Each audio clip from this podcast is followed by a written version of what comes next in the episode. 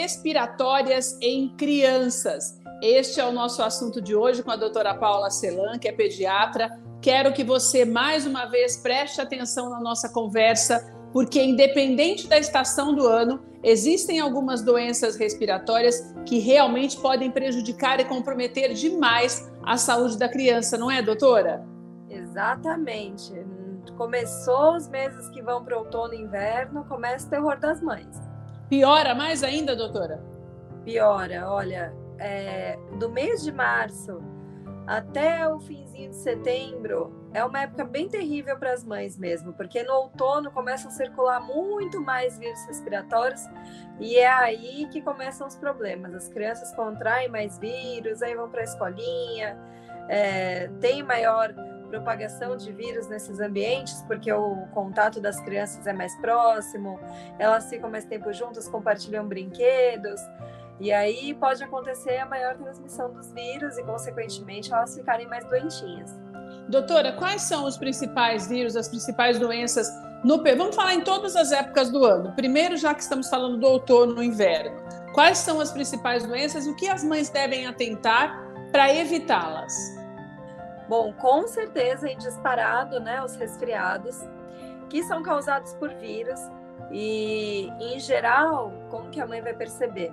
A criança pode ter febre por uns dois a três dias, começa com coriza, pode ter tosse, a tosse inicialmente ela é um pouco mais seca, depois começa a ficar secretiva.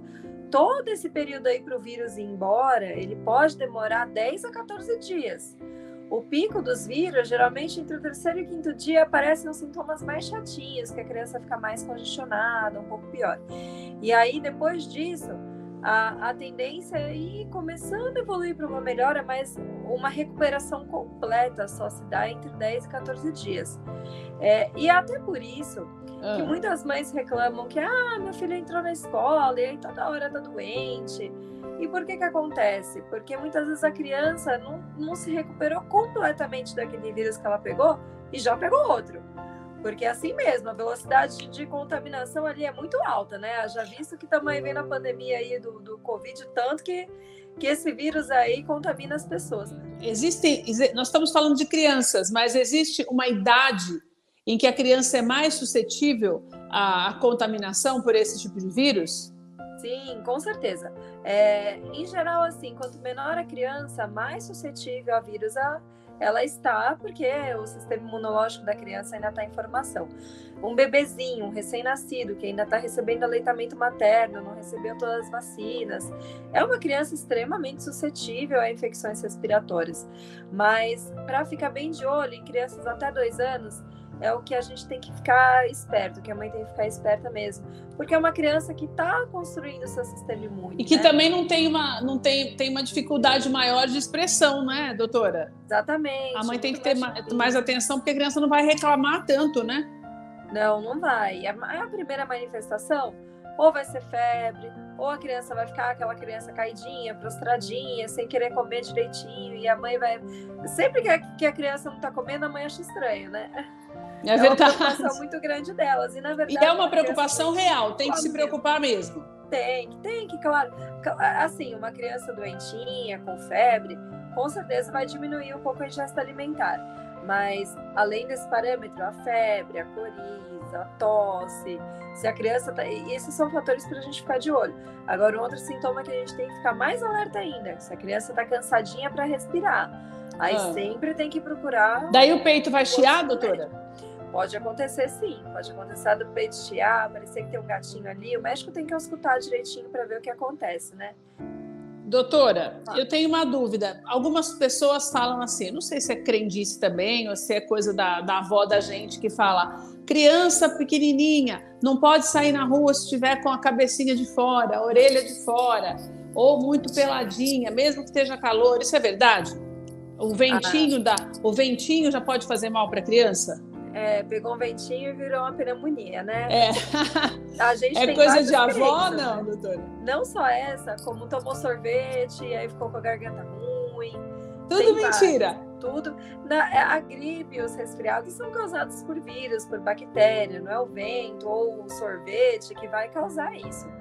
mas ele pode dar a falsa sensação é, da criança estar tá com o nariz entupido. Então, por exemplo, se realmente a criança lavou o cabelo, tá quentinha, e aí saiu no vento, não necessariamente vai causar uma gripe, mas pode piorar os sintomas de uma alergia. Ah, tá, não é bom. E não é bom, porque vai entupir o nariz, a criança vai começar a espirrar. E aí isso pode persistir alguns dias, e a mãe vai achar que a criança está resfriada. Muitas vezes não é exatamente um vírus, uma bactéria que está ali. Doutora, aquela pessoa exagerada, uma gripe, um, uma, uma tossezinha e um, uns, alguns espirros podem virar uma gripe, daí uma gripe mal cuidada pode virar uma pneumonia e uma pneumonia mal cuidada pode virar uma tuberculose ou não é assim? É, não, na verdade são todas coisas distintas, né? Ah, claro então uma coisa não puxa tá a outra. É, mas assim, se a criança está resfriada, o sistema imunológico dela está ali tentando reagir. Se ela certo. for bombardeada, talvez, por alguma outra bactéria, ela fica mais suscetível a infecções, né? Se ela for ali pegar outra bactéria, pode ser que ali evolua para uma pneumonia secundária. A tuberculose já é outra história, né? Causada por um que não tem nada a ver com criança, né? ou criança pode ter isso? Criança pode ter também, né? A gente tem a vacina BCG que protege contra as formas mais graves, ainda assim ah. a tuberculose ainda é bem prevalente no nosso país, né? Mas não, não, é, não é uma doença tão comum quanto os gripes, os resfriados e as pneumonias. Agora, doutora, como é que eu faço para evitar, por exemplo, uma pneumonia? Porque nessa época, quando começa a esfriar, a gente sabe que as pessoas ficam muito mais preocupadas. Então, existem formas de prevenção de doenças graves como essa? Sim. Bom, vamos falar então a primeira forma de prevenção principal, certo. as vacinas. Deixar tá. sempre as vacinas das crianças em dia, até porque no nosso calendário aqui do Brasil, é, o calendário vacinal, ele inclui a vacina da pneumonia, que protege a pneumo 10, né, que protege contra 10 tipos de pneumonia, tem a pneumo 13 no particular também. Então, são vacinas que protegem contra tipos importantes de pneumonia. Tá. Além disso, a gente tem a vacina da gripe, que inclusive já a vacina da, gripe, tá da, da gripe para criança também, doutora? Sim, a partir de seis meses, liberado e deve tomar, inclusive. Tá.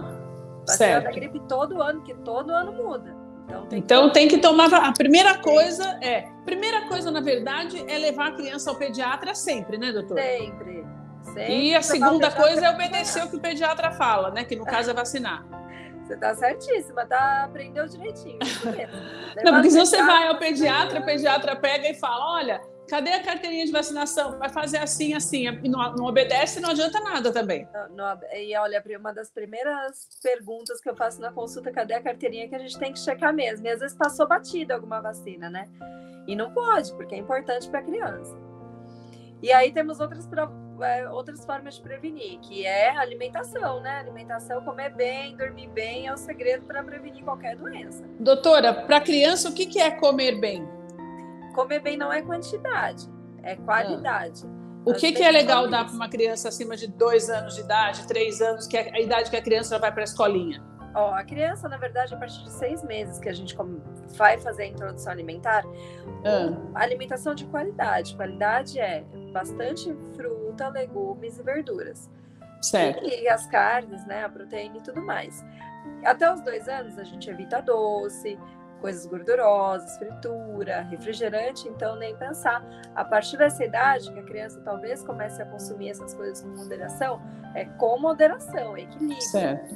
O mais Quer dizer, mesmo... e na verdade, né, doutora, se ensinar a criança desde pequenininha, daí depois, quando, quando ela cresce, ela vai conseguir seguir um pouco, né? A gente Exatamente. tem visto essa, essa, essa vida desregrada de criança e um aumento da obesidade infantil gigantesco também por isso, né? E também Olha, vários tipos de doenças, né, doutora? Sim, com certeza. E a má alimentação contribui para isso. E, na verdade, não tem casa que você não quer que seu filho coma, né? Isso é primordial. Ensinar a criança desde cedo, treinar o paladar da criança para ela comer uma variedade importante, grande de frutas, legumes e verduras é essencial. As vitaminas, as principais vitaminas, elas vêm desses alimentos. Tanto que, ainda que precise suplementar, chega na época do inverno, muitas mães querem suplementar a vitamina D. Ah, posso dar gotinha, posso dar o de balinha? Pode, mas a absorção ela não é enorme, assim, a criança não vai absorver tanto daquela medicação. Se ela ingerir alimentos, ela vai acabar é, tendo uma ingestão de, de, de, vitaminas muito mais alta do que se a absorção do intestino, tudo vai ser muito melhor e muito mais alta do que se ela tomar e repor. Qualquer vitamina está no, no, no alimento, né, doutora? Exatamente. E o outro fator é dormir bem, né? A gente precisa, as crianças precisam ter uma noite de sono adequada para conseguir recuperar o sistema imunológico e pode perceber, criança que come bem, dorme bem, fica menos doente. Vacina em dia e consulta com o pediatra, então. Doutora, o, o que é esse dormir bem também, para a gente encerrar? Quantas horas é ideal para a criança dormir? Aí varia um pouquinho conforme a idade, né? É, a gente vê que os recém-nascidos, criancinhas até os três meses, elas dormem em média 14 horas da noite. E depois isso vai reduzindo, né? Até um ano, é, de seis meses ao ano, vai reduzir para 12.